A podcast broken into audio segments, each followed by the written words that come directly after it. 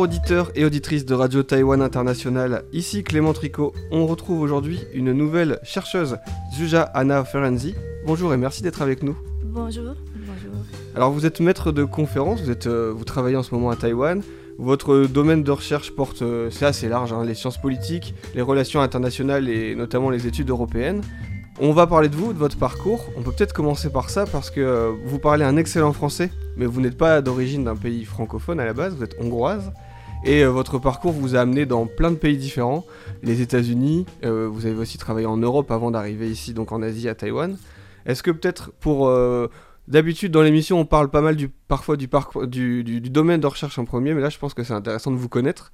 Est-ce que vous pouvez vous présenter en quelques mots et nous raconter un peu ce, ces différentes études et à l'étranger?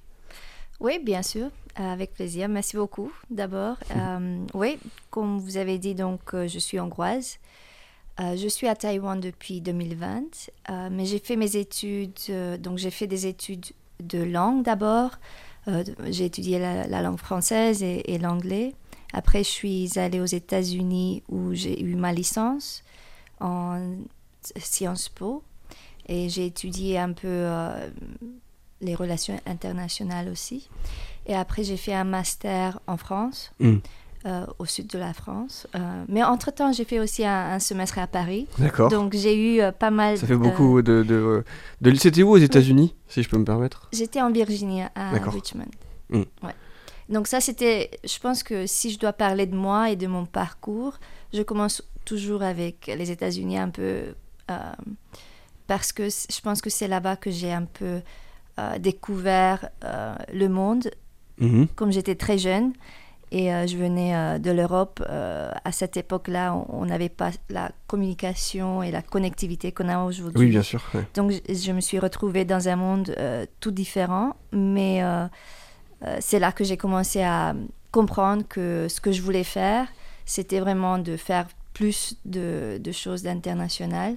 Donc, c'est pour ça que je suis allée en France. J'ai eu aussi de la chance parce que je pense que ça, c'est le système américain qui permet qu'on fasse tellement de choses si on, on a envie de le faire. Dans, dans quel sens? Qu'est-ce que vous Euh, voulez dire Parce par que j'étais étudiante, euh, j'ai Mm. fait, euh, j'ai fait mes cours, j'ai fait ce que je devais faire, mais en même temps, j'ai pu travailler, j'ai pu euh, découvrir d'autres choses, euh, aller en France, euh, faire un, un semestre en France, puis Mhm. revenir aux États-Unis, faire mon diplôme, finir mes études. Bien sûr.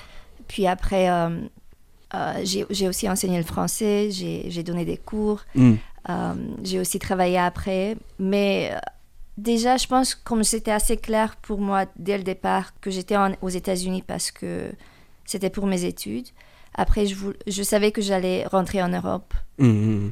Euh, Mais du coup, la France, vous, vous avez appris le français quand vous étiez plus jeune ou c'était au oui, cours des études c'était au lycée en fait, Au lycée. ou même, même plus tôt. Euh, j'ai j'ai commencé avec l'anglais et le français à l'école et j'ai tellement aimé euh, l'étude de langue. Je pense que c'est pour ça que j'ai commencé avec euh, les langues, mais après, euh, c'est via les langues que j'ai découvert qu'il y a beaucoup plus au-delà. On apprend beaucoup plus de la culture quand Ouais. on apprend une langue étrangère. Euh, donc en France, Paris et le sud de la France, le sud c'était Nice, c'est ça? Oui, c'était Nice. C'était un master aussi en sciences politiques. Oui. Et euh, après ça, parce que c'est quand on fait un master, on continue pas forcément dans des domaines de recherche, etc. Qu'est-ce qui vous a donné envie de continuer euh, la recherche par la suite? C'était à Nice que j'ai aussi travaillé sur les études européennes. Sur l'Union européenne. Et donc, juste après Nice, j'ai fait un stage à Budapest. Mhm. C'était un stage de la Commission européenne. Donc, j'ai travaillé euh, pendant huit mois euh, dans la délégation de la de l'Union européenne à Budapest Mhm. à l'époque. Et donc, après, j'ai fait aussi un stage à Berlin parce que tu sais com- comme ça marche, euh, il faut toujours avoir de l'expérience pour avoir plus de l'expérience. Mhm. Et euh, donc à Berlin, j'ai fait euh, un stage dans un think tank, Transparency International, où j'ai travaillé aussi pendant quelques mois. Et, et après, j'ai décidé de venir ou d'aller à, à Bruxelles Mhm. pour euh, travailler au Parlement européen en fait. Vous avez travaillé 13 ans au Parlement, euh, au, par- au Parlement européen. Vous avez travaillé sur euh, quoi? Ah, Parce que le Parlement européen, quand on connaît pas forcément, c'est il se passe beaucoup de choses. On parle de politique internationale, de relations internationales. Et vous, votre travail, ça consistait sur quoi? Ou ça consistait en quoi? Oui, donc j'ai travaillé depuis 2008. J'ai commencé en 2008 en janvier. J'ai travaillé en tant que conseillère sur les affaires étrangères et c'est là que j'ai commencé à mieux comprendre et à travailler de plus en plus sur l'Asie. Et euh, mon intérêt dans l'Asie, euh, ça a commencé avec le Tibet et le travail qu'on a fait au Parlement Mhm. européen sur les droits de l'homme. Et c'est à partir de- du, du sujet du Tibet que je me suis concentrée de plus en plus sur euh, la situation domestique au sein de la Chine. Mhm. Et comme on sait très bien, ou peut-être pas assez, en fait, pas assez, mais le, le Parlement eu- européen fait beaucoup, concentre beaucoup sur euh, les droits de l'homme. Mhm. Et c'était un sujet fascinant et difficile en même temps. Et euh, c'est comme ça que j'ai décidé de, d'approfondir mes connaissances et de travailler sur la Chine plus. Mhm.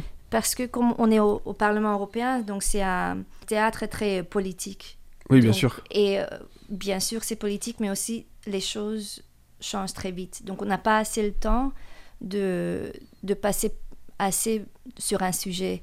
Donc euh, souvent, on Est-ce que c'est en fonction de l'actualité, c'est ça? On est obligé de les, les parlementaires sont obligés de réagir en fonction de l'actualité sur des sujets rapidement. Oui. Et on n'a pas le temps de, ils n'ont pas le temps d'aller trop, parfois trop dans, le- dans le détail, euh, enfin trop le profondeur sur les sujets.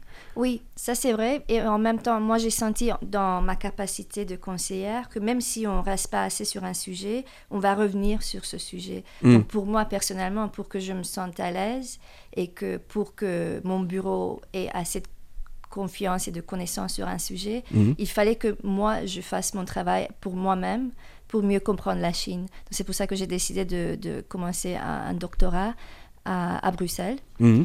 Et je, je me suis concentrée sur les relations de l'Union européenne avec la Chine, euh, les relations politiques. D'accord. Et le- la, la thèse, ça concerne notamment alors euh, le pouvoir normatif de l'Union européenne.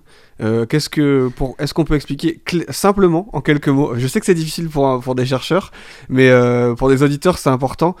Euh, c'est quoi? C'est le, le pouvoir norma- normatif, c'est la capacité à faire des lois ou à prendre des décisions sur des sujets? Euh, le pouvoir normatif, dans le contexte de l'Union européenne, ça veut dire que l'Union européenne est une organisation internationale qui se comporte d'une certaine façon, qui donne envie à d'autres pays de d'imiter ou de copier la façon dont l'Union européenne fait les choses euh, à l'intérieur. Donc, donc, en tant qu'un pouvoir normatif, l'Union européenne a des rapports avec le reste du monde. Et dans ces rapports, l'Union européenne met l'accent sur certaines valeurs fondamentaux, Mhm.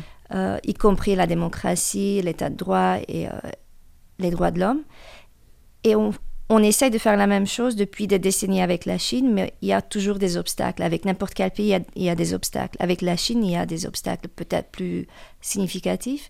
Et donc, ce que j'ai fait, c'est d'étudier à quel point on réussit à promouvoir ces valeurs sans les imposer et aussi à avoir un rapport avec la Chine qui, est, qui nous aide nous-mêmes à avoir un effet positif. Mais en même temps, bien sûr, ça ne va pas uniquement dans une seule direction. La Chine aussi a un impact sur nous. D'accord. Donc ça, c'est aussi une question que vous avez étudiée dans votre travail de recherche. Et si on parle des valeurs de l'Union européenne, qu'on essaye de, de- de transmettre sans, sans imposer, est-ce que c'est aussi simple euh, de, de définir les valeurs de l'Union européenne? Non, je, je suis d'accord que c'est pas assez simple. Si, euh, si on doit les définir, moi, je, je préfère parler des, des valeurs internationaux plutôt que Oui. européens. oui. Mhm.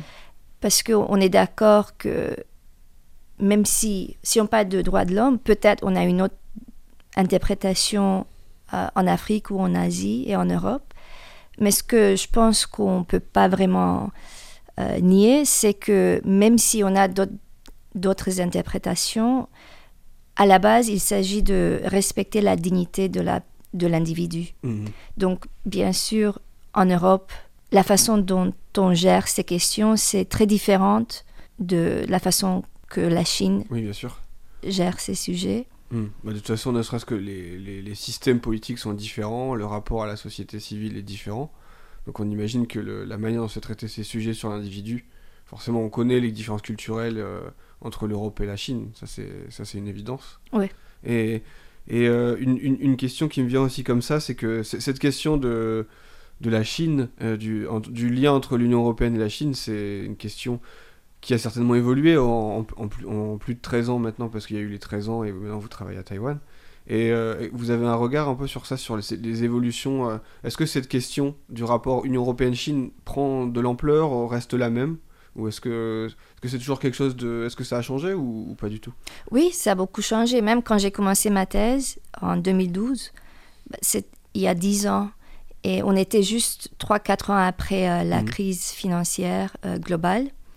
Et donc les choses étaient beaucoup, très différentes. C'est à, à, cette époque-là, les rapports entre les deux parties étaient plus amicaux. Mmh. Et donc euh, pendant les, les 10 ans, si je regarde tout ce changement, je vois que bah, le langage à Bruxelles, mmh. dans les institutions européennes, a beaucoup changé. Donc on a une autre perception de la Chine de nos jours. Et euh, bah, il y a beaucoup de facteurs qui ont joué un rôle, mais évidemment aujourd'hui, en 2022, on est dans une période de, de, de pandémie ou après pandémie, et puis aussi a la, la, guerre de la Russie, et on a aussi une, on a une Chine dans le contexte international qui est beaucoup plus puissant, beaucoup mmh. plus confident, de toute façon qui, qui veut donner l'impression que c'est qu'elle est, qu qu est, confiante. Qu'elle qu est confiante, mmh. mais en même temps, ça a beaucoup changé les rapports entre Bruxelles et Pékin. Et aujourd'hui, ce, ces rapports, ils sont comment? Donc, c est, c est une, on est dans une période très difficile entre mmh. l'Union européenne et, euh, et, la Chine. Euh, il y a beaucoup de, il y a une longue liste de, les problèmes sont nombreux. Euh, on est dans une période où on, on, voit une Union européenne qui essaye d'être plus unie, plus mmh. cohérent. Parce que je pense que là, un des plus importants obstacles pour l'Union européenne, c'était en fait euh, la manque de cohérence interne. Donc, oui, parce qu'il y a énormément de pays différents, peut-être des visions internationales qui sont différentes. Il y a plein de visions partagées sûr. sur plein de sujets. Ouais. Alors on imagine que l'international, forcément, ça il y, y, a des visions différentes et ça, c'est un des enjeux. Oui, on a des, on a des visions différentes, on a aussi des, des intérêts différents mmh. entre les 27 membres. Et c'est Pékin qui a très bien joué pour... Euh... Qui, pour jouer un peu sur ces différences, justement Oui, Pékin a bien joué sur ces différences. Pour savoir ça, justement ouais. appuyer sur, euh, pour euh, savoir quel, quel pays ou quelle, quelle, quelle partie de l'Europe pourrait être plus, plus enclin à être tourné vers la Chine que d'autres, etc. Oui, mm. et qui a, je pense que ça a aussi divisé l'Europe de mm. plus en plus. Mais en même temps, on a vu que la Chine a, est devenue de plus en plus agressive. La Chine a fait beaucoup, beaucoup d'investissements euh, dans des... Des dans... financiers, par exemple. Des... Elle a investi beaucoup en Europe dans des entreprises, etc. Oui, ce qui a fait peur euh, au niveau européen que si la Chine devient de plus en plus présente en Europe, ça veut dire qu'il y a beaucoup, beaucoup plus d'influence de la part de la Chine en mmh. Europe. Et donc, on est à une période maintenant où on essaye de développer mmh. des outils qui peuvent aider l'Union européenne à mieux défendre ses intérêts personnels, les intérêts de l'Union européenne et de des, des pays membres, etc. Ouais. Alors, on, du coup, quand on parle de, de, ces, de ces, sujets euh, complexes, on imagine aussi donc la complexité d'un tel travail de recherche, parce que quand on étudie justement cette question d'échange, euh, de relations internationales, il y a plein de domaines qui sont compliqués, mais là, si en plus en interne à l'Union européenne, européenne, il y a des, des, des divergences d'opinion, c'est intéressant. Comment, euh, comment on, on... j'aime bien poser cette question aux chercheurs. Comment on réalise ce travail de recherche? Est-ce que c'est euh, euh, bon, il y a forcément un état de l'art, de la matière, des, des, études, etc. Mais c'est des, vous avez fait des entretiens, vous avez étudié quel, quel, quel genre de sources pour, pour, pour, constituer votre, votre thèse et votre travail de recherche?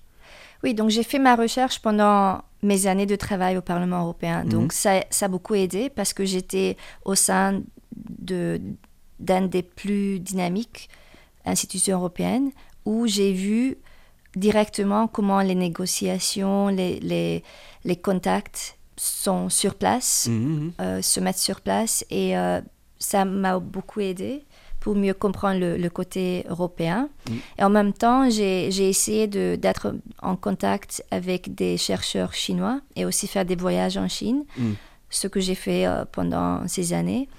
Bien sûr, mon accès au côté chinois était beaucoup plus limité que mon accès aux Européens. Et donc, j'ai essayé quand même de, consulter assez de, sources pour avoir une image euh, plus, plus balancée ou équilibrée. Mhm. Oui, euh, On, imagine que de toute façon, c'est essentiel pour un genre de travail d'avoir aussi le point de vue de la Chine, vu que c'est des relations entre les deux. Et ça se passait comment donc sur le terrain? Vous, vous étiez là pendant plusieurs mois, quelques semaines euh, J'ai fait plusieurs, j'ai fait plusieurs visites pendant quelques semaines. mhm.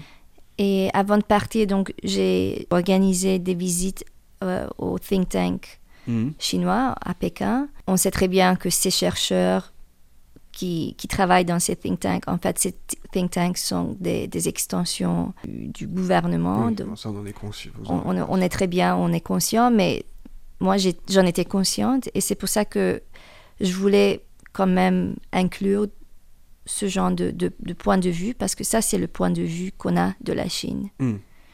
Et puis de toute façon, si on prend un unique point de vue de l'Union européenne, on a aussi, euh, on, c'est facile de se faire reprocher le fait de ne pas avoir pris en compte le, le point de vue chinois. Et donc, si on étudie des questions de relations, forcément, on- il manque quelque chose aussi. Oui, bien sûr, et surtout parce que ma thèse s'est concentrée sur l'impact que l'Union européenne a ou n'a pas sur la Chine. Donc, de l'autre côté, il y a l'impact que la Chine a sur nous. Ça, c'est un sujet en 2022 qui est très, très important. Mm. Il y a dix ans, c'était pas, on n'était pas assez conscient des implications de, de ces contacts si euh, serrés avec la Chine. Et donc, euh, l'Union européenne, elle a quel impact sur la Chine quand on étudie euh, ces questions? Donc moi, je me suis concentrée sur certaines questions comme l'environnement, Mhm. le droit de l'homme, le droit d'État.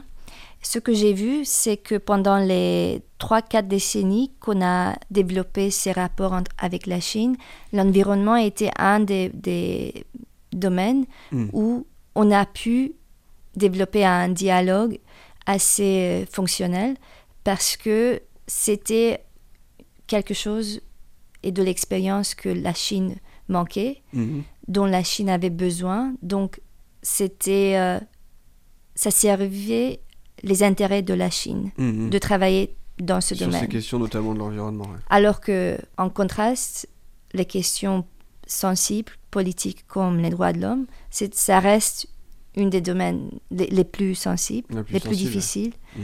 Et là, on, on a des, des- des points de vue très divergents. Mm. Et euh, je pense que la distance ne, ne fait que devenir plus Ouais, grande. ça rend les relations di- difficiles et puis les points de vue euh, ont du mal à se, à, à à à s'entrecroiser, à se partager. Oui, bien sûr. Alors ça, c'est ça, c'était pour euh, parler de la, de la de votre travail de recherche très très très très difficile. Alors merci beaucoup de le faire en français déjà parce que c'est toujours un plaisir pour nos auditeurs d'avoir des. Moi, je suis très content d'inviter des chercheurs qui sont aussi de, de nationalités euh, qui sont euh, différentes euh, de, de, de la France. Donc je suis ravi encore une fois. Merci beaucoup. Et donc euh, après, après ce travail au Parlement euh, européen, euh, maintenant vous êtes arrivé à Taïwan. Donc comment, comment on passe, que- qu'est-ce qui vous a donné envie de venir du coup? Parce que maintenant vous travaillez sur les relations, on va dire, entre le Parlement européen et Taïwan, beaucoup. Mhm. Et qu'est-ce qui, qu'est-ce qui a fait la transition? Qu'est-ce qui s'est passé pour que vous ayez envie de venir ici C'était une opportunité C'était une envie euh, de, de- de continuer dans le monde sino- sinophone, en tout cas au terme de la langue Mhm. Qu'est-ce qui, qui vous a poussé à venir ici? Dans le contexte de mon travail au Parlement, j'ai déjà travaillé sur euh, Taïwan. Bien sûr. La première fois que je suis venue, c'était en 2011. C'était une visite euh, et euh, j'ai j'ai découvert Taïwan, mais très, j'ai passé vraiment juste quelques jours. Et après, je suis revenue en 2015 pour euh, faire aussi de la recherche dans le contexte de, de- de ma thèse. Mhm. Et donc, ça m'a donné envie de, de connaître un peu plus en profondeur Taïwan et aussi la société taïwanaise et aussi cette différence qui existe entre euh, la Chine et Taïwan. Et en- ensuite, en 2020, j'ai eu une bourse euh, de- du ministère des Affaires étrangères de Taïwan pour venir passer quelques mois pour faire euh, une recherche euh, postdoctorale. Mhm.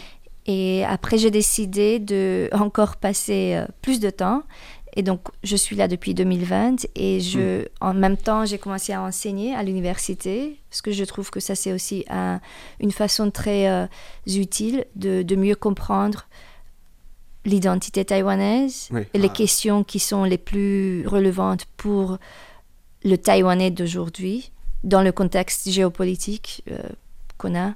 Ah, vous n'êtes pas la première à me dire ça, il y a, y a, pas mal de chercheurs qui me parlent de, de cet intérêt de l'enseignement, notamment pour pouvoir rencontrer des, des jeunes Taïwanais et de voir justement ces, ces, ces, différences aussi générationnelles et puis de voir le point de vue de la jeune génération taïwanaise qui arrive. Alors, vos, vos, vos travaux de recherche aujourd'hui à Taïwan, ils portent euh, exactement sur, euh, sur quoi? Donc, je travaille sur les relations entre l'Union européenne et Taïwan, mais bien sûr, je le fais dans le contexte de nos relations avec la Chine, mais en mmh. même temps, je souligne que je pense qu'on est arrivé à un moment où on peut travailler et on peut parler des relations entre l'Union européenne et Taïwan sans devoir tout le temps revenir sur la Chine. Parce que là, on a une, une perception très différente de, de, Taïwan, et ça, c'est dans le contexte de Covid, mhm. dans le contexte de comment Taïwan a géré la pandémie mhm. de, de, façon vraiment euh, exemplaire. Hein, exemplaire. Taïwan a géré la pandémie de façon exemplaire. Bon, il y, y, a des domaines qui ont souffert. Euh, il y, a les, les, y, a des, y a certains corps de métier qui ont un peu fait des sacrifices, mais globalement, la, la, la situation à Taïwan a été très bien gérée. Euh, euh, et du coup, ça a donné une certaine visibilité à Taïwan. Et donc, les. Parce que c'est vrai que nous, dans, dans, les, dans, le journal, on en parle beaucoup des, des parlements, alors du Parlement européen ou des différents parlements de pays de l'Union européenne, ce qui sont des choses quand même différentes. Et on voit des, des, résolutions qui sont votées en faveur de mm. Taïwan pour les participations à, à l'AMS, etc. Euh, ou même certains parlementaires qui sont invités à Taïwan pour, euh, pour des échanges, pour des rencontres avec certains membres du gouvernement taïwanais. Euh, ça, vous, vous étudiez ça, vous suivez ça de près. Ça apporte sur quoi ces échanges entre les, les, différents parlements et le gouvernement taïwanais? Oui, donc puisqu'on a parlé déjà du Parlement européen, depuis dix ans, donc on a parlé du changement qui a pu avoir lieu dans mhm. les dix ans qui sont passés. Et si on part des relations avec Taïwan, on voit que beaucoup de choses sont changées. Donc, quand j'ai travaillé au Parlement il y, a, 10 ans, il y a 5 ans, Taïwan s'était toujours vu comme un sujet sensible, comme un sous-chapitre sensible ou difficile de, de, avec, de nos relations avec la Chine. Mhm. Alors que maintenant, euh, on a cette conscience de Taïwan, que Taïwan existe en tant qu'une démocratie solide, une économie euh, développé mhm. et aussi un, partenaire. Donc, euh, cette, ce changement a, a, eu lieu et ce changement s'est intensifié depuis la pandémie. Et on voit que ces résolutions qui sortent du Parlement européen, notamment le rapport, le premier que le, le Parlement européen a eu sur le sujet de Taïwan, euh, c'est sans, sans, précédent. Sans précédent, oui, oui. Et donc, ça indique que Taïwan a un autre rôle mhm. et que les parlementaires européens ont commencé à avoir une autre perception de Taïwan et ont compris l'importance de Taïwan. Et ces résolutions qui sortent du Parlement, où aussi on a eu une visite d'une délégation de la commission qui, qui travaille sur la, désinformation, mhm. ça c'était aussi important et aussi, aussi sans précédent parce que c'était une délégation du Parlement européen. C'était celle qui était menée par le député français Raphaël Glucksmann. Oui, c'est ça. Et en fait, je pense que c'était une très bonne c'était une approche très euh, une approche très intelligente parce que le sujet c'était comment on peut mieux lutter contre la désinformation. Je pense aussi l'Union européenne, les États-Unis, les démocraties ont compris que la menace de la désinformation est une des plus gros défi qu'on a. Mhm. Et donc, faire ce, ce, domaine de désinformation comme euh, sujet principal de cette visite est très intelligent parce que c'est très soutenable mhm. dans l'avenir. Et je pense que ça permet que dans l'avenir proche, les parlementaires puissent développer ces travaux, ces, ces liens mieux. Ça me fait aussi penser quelque chose. Alors, c'est une question très vaste qui est peut-être un peu difficile pour répondre, mais Taïwan, ça a quand même en Asie une image de démocratie euh, dynamique qui s'engage sur des sujets. Euh, divers et variés, qui paraissent très ouverts d'esprit par rapport à d'autres pays asiatiques. Est-ce que c'est aussi une manière, est-ce que c'est une stratégie du gouvernement, enfin, est-ce que c'est sur des points sur lesquels le gouvernement taïwanais essaie de, de, beaucoup de, mettre en avant pour pouvoir connecter, se, rapprocher de parlementaires européens qui seraient intéressés par ces questions et justement, ce serait peut-être. Est-ce que c'est une manière aussi pour les, les parlements, le Parlement européen de d'organiser des choses en Asie. Est-ce que Taïwan, ça, représente euh, l'opportunité de parler en Asie de, valeurs justement qui sont euh, proches de l'Union européenne? Quand on parlait de la Chine, justement, euh, on parlait de la valeur des droits de l'homme, de l'environnement. Est-ce que le Parlement européen peut, via Taïwan, faire parler un peu plus de ces valeurs en Asie en passant par Taïwan? Oui, je suis d'accord. Je pense que ça, c'est une idée qui, qui est considérée à Bruxelles. D'ailleurs, cette délégation de, du Parlement même, a même proposé de faire et d'entamer une, euh, un centre en Asie, un centre de l'Union européenne qui travaille sur la désinformation comme un hub mm. international de désinformation. Donc, je pense que ça, c'est l'image euh, que qu'on commence à voir de Taïwan euh, qui permet de considérer Taïwan comme vraiment un partenaire. Et je pense qu'en même temps, il y a aussi euh, de l'autre côté, il y a Taïwan qui commence à se percevoir soi-même comme ce partenaire qui n'est pas uniquement euh, une victime de la menace existentielle de la Chine, mais c'est aussi un membre de la communauté internationale qui peut et qui veut contribuer. Donc on a vu ça via euh, les choses ou les, les, questions de santé. Mhm. Mais aussi, on, sait très bien que si on dit Taïwan en Europe, beaucoup de gens pensent aux semi-conducteurs. Donc ça, c'est une dimension très importante aussi pour l'Union européenne. Et enfin, peut-être une, une, une, dernière question. Euh, ce qui est intéressant aussi, c'est que quand on regarde les, les profils des parlementaires qui viennent européens qui viennent à Taïwan, ils sont d'horizons politiques très différents. Euh, ils sont euh, de, de, on va dire de gauche et de droite, euh, mhm. du centre, etc. Il y a des et comment se, se positionne ça c'est de la diplomatie internationale, c'est quelque chose dont on, on, c'est intéressant de rentrer dans ce détail aussi. Comment se positionne le gouvernement taïwanais justement pour travailler avec ses parlementaires qui sont d'horizons politiques différents? Sur quoi, sur quoi se font les accroches justement? Hmm. bah Déjà, le fait que le Parlement européen puisse envoyer cette délégation si diverse indique qu'il y a ce soutien fort pour Taïwan mhm. dans tous les euh, partis politiques au sein de l'Union européenne ou du, Parlement européen. Mhm. Et pour Taïwan, je pense que ça aussi donne cette impression que, impression que euh, il y a ce, ce, soutien large et qu'il y a une diversité qu'il y a une diversité des différents profils. Et, et bon, après, et après j'arrête, je vous libère. Mais c'est intéressant parce que c'est des sujets dans lesquels on, a, on rentre assez peu quand même dans le détail. Euh.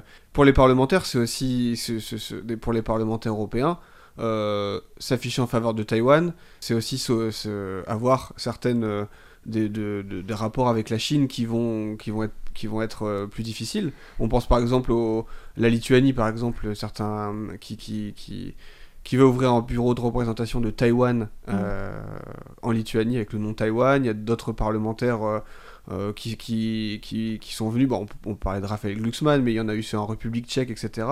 Comment l'Europe soutient comment, comment se positionne l'Union européenne quand des parlementaires vont venir à Taïwan Comment ça joue dans les relations avec la Chine?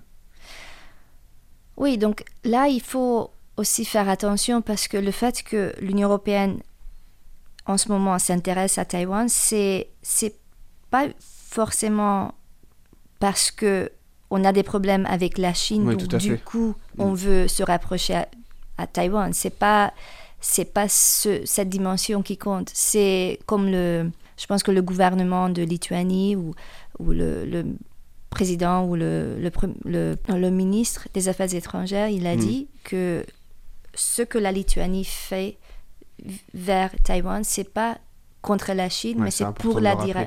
pour la démocratie et pour l'Europe, mm. pour mieux se défendre. Donc ça, c'est quelque chose que c'est très difficile à expliquer à Pékin, j'en suis consciente, mm-hmm. parce que tout ce qui concerne Taïwan et un rapprochement entre les deux, c'est pas bien vu à Pékin, c'est non négociable. c'est condamné et il y a des implications graves, il y a des conséquences. On, voit la Chine de plus en plus euh, prêt ou prête à utiliser euh, les liens mm. de commerce qu'on a comme une arme. Mm-hmm. Donc c'est pour ça qu'on essaye, comme j'ai dit tout à l'heure, d'avoir des outils qui, qui, nous permettent à, nous, à défendre nos intérêts. Mm-hmm. Mais on voit effectivement qu'il y a certains pays dans l'Union européenne et pas d'autres qui sont plus prêts à engager Taïwan. Donc, on a parlé de la Lituanie, mais mm. aussi les pays de l'Europe centrale et de l'Est qui sont déçus déjà de, des promesses qui n'ont pas été euh, euh, euh, tenues. Les promesses, qui, n'ont pas, été tenues. Qui, que la Chine n'a pas tenues en mm. ce qui concerne les investissements dans l'infrastructure.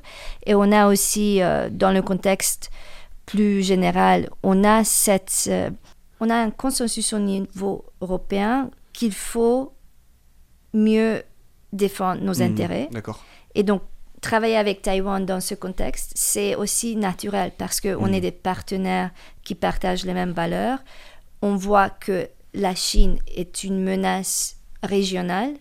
On a une Chine qui, qui devient de plus en plus présent et aussi agressif euh, pour l'Union européenne. Donc, donc euh, moi, je, suis intéressé que vous, que, vous reveniez là-dessus parce que c'est une question qui est aussi importante pour les auditeurs. On parle beaucoup de ces échanges et parfois les gens ne comprennent pas euh, pourquoi des parlementaires, parce que c'est des questions qu'on a, pourquoi les parlementaires vont se tourner vers Taïwan, etc. Mais c'est important de le rappeler, comme vous avez dit, c'est intéressant d'avoir votre lecture sur le sujet, que c'est pas parce qu'on veut se faire des échanges avec Taïwan, parce qu'on a parfois des valeurs communes, que on veut forcément être dans une opposition avec d'autres pays. C'est juste des échanges qui se font avec Taïwan pour, euh, pour des, pour, pour, sur certains sujets, mhm. mais pas forcément avec un objectif euh, derrière de vouloir euh, vexer quelqu'un d'autre, etc. Oui, donc comme, notre, comme la résolution du Parlement européen dit très clairement que on veut faire on veut euh, resserrer les rapports avec Taïwan, mais dans le contexte de notre euh, politique de la seule Chine. Voilà, c'est ça, c'est que de, de, de, rester dans les, dans, les, dans les grands textes, etc., sans vouloir remettre en cause le statu quo, etc. Oui, parce que, mais, mais ce qui est nouveau, à mon avis, c'est que le président de la Commission européenne, aussi le président du Conseil, ensemble, ils ont dit et ils ont stressé que les États membres, s'ils veulent échanger avec Taïwan et mhm. renforcer les rapports, ils ont le droit de le faire. Et avant, il y a 3, 4, 5, 10 ans, ce, genre de langage n'était pas, n'existait pas. Mhm. Donc ça, ça veut dire que je sais très bien que ça, c'est le langage. Et comment on met le langage mm, mm. en action et comment on, prend des, des mesures. Oui, bien sûr. Ça, c'est une autre question, mais ça commence avec le langage. Oui, ça commence avec les, les, mots, les échanges, de toute façon. Oui, et on voit cette volonté euh, au sein de, de l'Union européenne de, de, parler de façon plus cohérente entre les États membres. Mais finalement, même si la Commission européenne ou le Parlement européen envoie une délégation ou dit plus pour soutenir Taïwan, à la fin de la journée, où ce qui compte, c'est les États membres. Mhm. Donc si on veut vraiment changer le contexte dans lequel on travaille avec Taïwan, ça va pas être le Parlement européen, mhm. ça va pas être une délégation ou un rapport, parce que mhm. ces rapports et ces résolutions du Parlement européen sont non législatifs, n'ont pas un pouvoir légal. Donc, mais en même temps, ils font partie d'un processus et c'est ce processus que j'ai eu la chance de, suivre pendant les 10-12 ans, quand j'ai vu comment le langage a changé, comment les dynamiques sont changées, parce que le contexte a changé, parce que la Chine a changé. En mm. fait, la Chine n'est plus la Chine qu'on a connu il y a 5-10 ans. L'Union européenne aussi a changé. Taïwan a changé. Taïwan a changé. Et nous, on a changé aussi. Hein. oui, mais le plus les choses changent, mm. les plus, plus elles restent les mêmes, non On dit? on peut dire ça. bon. Alors aussi, euh, dans, votre, dans votre travail à Taïwan, c'est pas seulement donner des cours et étudier euh, les relations avec, euh, avec, entre Taïwan et le Parlement européen. vous participez aussi à des, à des think tanks qui sont alors Nine Dash Lines et la, la Taiwan Next Gen Foundation. Oui. C'est ça, donc ça, c'est les deux think tanks. alors, ça consiste en quoi? Vous faites quoi dans ces think tanks? Et, et, ils sont comment comment ils sont financés aussi? Qu'est-ce qui qu'est-ce qui supporte ces structures? Alors là, il y a deux choses. Donc, Nine Dash Line, c'est une, c'est une plateforme digitale euh, avec qui je suis associée depuis 2020. Et là, je travaille sur Taïwan, mais on n'est pas basé à Taïwan. C'est moi, c'est ma présence. Mhm. Euh, via ma présence, on travaille sur Taïwan. Et là, en fait, euh, une chose dont on n'a pas parlé, c'est comment on peut renforcer l'image de l'Union européenne et aussi les rapports avec les, les démocraties en Indo-Pacifique. Mhm. Parce que de, de, plus en plus, on regarde aussi, euh, on considère Taïwan un partenaire euh, qui fait partie de l'Indo-Pacifique, de cette région où on a beaucoup d'intérêts à protéger du point de vue européen. Donc, ça, c'est Nine Dash Line. Et Next Gen Foundation, c'est une fondation d'éducation, un think tank qui travaille sur l'internationalisation de Taïwan dans la région et dans le monde. Donc moi, là, depuis que je suis associée avec euh, NextGen, je travaille euh, sur les rapports entre l'Union européenne et Taïwan. On fait des, événements, on, on, travaille aussi avec euh, d'autres chercheurs. Ça, c'est pour la, la Taiwan NextGen Foundation oui. Voilà. Et donc ça, c'est ce qui est intéressant, c'est aussi de se demander, parce qu'on a beaucoup parlé de l'Union européenne, des relations, etc., les parlementaires qui venaient ici, mais comment du coup Taïwan aussi, euh, quel, quel, euh, quels efforts doit faire Taïwan pour euh, faciliter peut-être ces échanges ou pour, pour se mettre en avant? Parce que c'est pas que attendre que les parlementaires aient envie de venir à Taïwan, c'est aussi quels sont les, les le, gouvernement ou, ou d'autres structures peuvent faire pour donner ou, faire, rendre Taïwan plus visible ou, ou, entretenir ses liens et ses échanges Oui, alors ça c'est quelque chose de très important et j'essaie toujours à faire attention à ne pas toujours parler de Taïwan comme, comme un sujet ou de, façon passive. Voilà, c'est ça, le, gouvernement et les, les, Taïwanais ont des choses à faire aussi pour euh, s'ouvrir au monde. Oui, et je trouve que ce qu'on voit entre certains États membres, comme la Lituanie et mhm. Taïwan, là, on voit que les deux côtés sont intéressés mhm. à développer un partenariat qui est bénéfique. Qui est bénéfique pour les deux côtés. D'accord. Et là, on voit qu'ils se perçoivent, qu'ils se traitent comme mhm. des partenaires égaux. Donc ça, c'est important pour l'identité taïwanaise ou pour l'identité de Taïwan de se voir et de s'apercevoir comme comme euh, quelqu'un qui peut recevoir mais qui peut donner aussi. Qui peut donner. Et donc on a vu ça pendant la pandémie. Et je pense il faut aussi parler des responsabilités. Donc on parle de ce que l'Union européenne peut et devrait et pourrait faire de plus pour Taïwan. Mais alors la question, hmm. la question doit se poser aussi pour Taïwan. Qu'est-ce que, Taïwan, peut faire pour l'Union européenne? Pour l'Union européenne, comment Taïwan peut contribuer à nos besoins, hmm. sachant que Taïwan reste isolé hmm. et du point de vue diplomatique, il, il est très euh, restreint. Mhm. Donc les moyens sont peu, mais en même temps, il y a la diplomatie entre les villes, où il y a les people-to-people contacts. Ça, c'est mhm. très important parce que je pense que le président actuel ou le gouvernement euh, au pouvoir a bien compris que ça va pas être gouvernement au gouvernement. Oui, il y a d'autres voies. Il y a d'autres voies. Et ça, c'est le people-to-people contact, mhm. euh, qu'on essaye aussi de faire des, des, échanges culturels, académiques avec les, les, les pays membres. Mhm. On voit ça déjà avec la Lituanie, ou faire des échanges de talents, comment la, Taïwan peut contribuer à cultiver les talents en semi-conducteurs, par exemple, en Europe, mhm. en technologie euh, important où l'Union européenne essaye de, de, se développer de plus. Mhm. Donc, c'est important de, de, voir Taïwan de façon active, tout en sachant que Taïwan va être, euh, pour les années qui viennent, va rester dans ce contexte, en ce qui concerne l'Union européenne, dans ce mhm. contexte de la politique de la seule Chine. Mhm. Et moi, je, je dis que ça, c'est quelque chose qui ne va pas changer pour euh, les années qui viennent. Mais ce qui va changer, c'est la volonté des pays membres et aussi de Bruxelles de faire passer le message à Pékin que nous, on a le droit et que aussi on a l'intérêt de continuer à engager la Chine parce qu'on comprend très bien que le poids de la Chine, Mhm. on ne peut pas l'ignorer.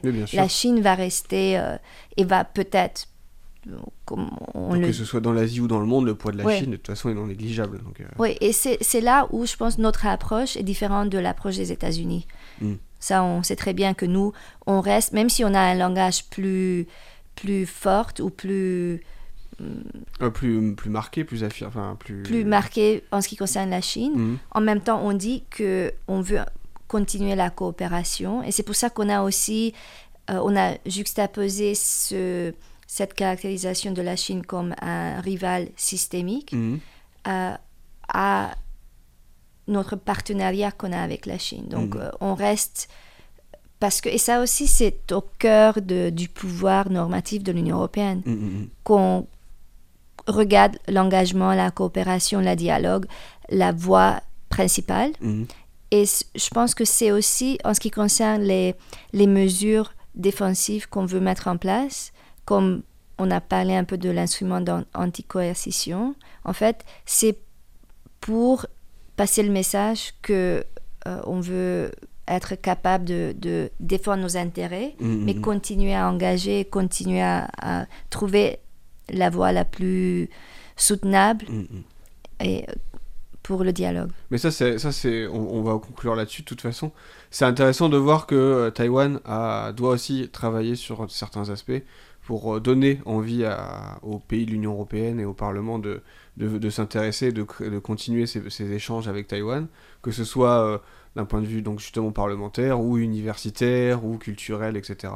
Et que les villes peuvent avoir peut-être un rôle là-dessus euh, dans les échanges, etc. Oui, les villes, et aussi il ne faut pas oublier que l'investisseur ou l'investissement le plus significatif à Taïwan de l'extérieur vient de, de l'Union européenne. Mhm. D'accord. Donc Mm. ça, c'est quelque chose que la plupart du- des gens oublient ou ignorent, Mm. parce qu'on sait très bien que les États-Unis restent le partenaire euh, principal pour Taïwan, pour des raisons qu'on sait très bien dans le contexte géopolitique Stratégique et géopolitique. stratégique. Mais il y a un changement aussi Mm. dans la conscience au- à Taïwan que l'Union européenne doit être un partenaire plus important. Mais pour ceci, il faut que Taïwan regarde et commence Taïwan aussi à regarder l'Union européenne comme plus important qu'avant. Eh on, verra, il faudra suivre ça dans les années qui viennent et dans les, mois et les années qui viennent. En tout cas, on peut déjà largement dépasser le temps que je dois respecter, mais c'est pas grave, je m'arrangerai. Merci beaucoup, Joja, Anna, Ferenczi, d'être venus sur les ondes de RTI. Merci beaucoup à vous, c'était un plaisir. Et euh, moi, j'invite, comme d'habitude, tous les auditeurs et les auditrices à se rendre sur la page de l'émission. Il y aura des liens vers notre invité du jour. Et je vous dis à bientôt pour d'autres émissions sur RTI.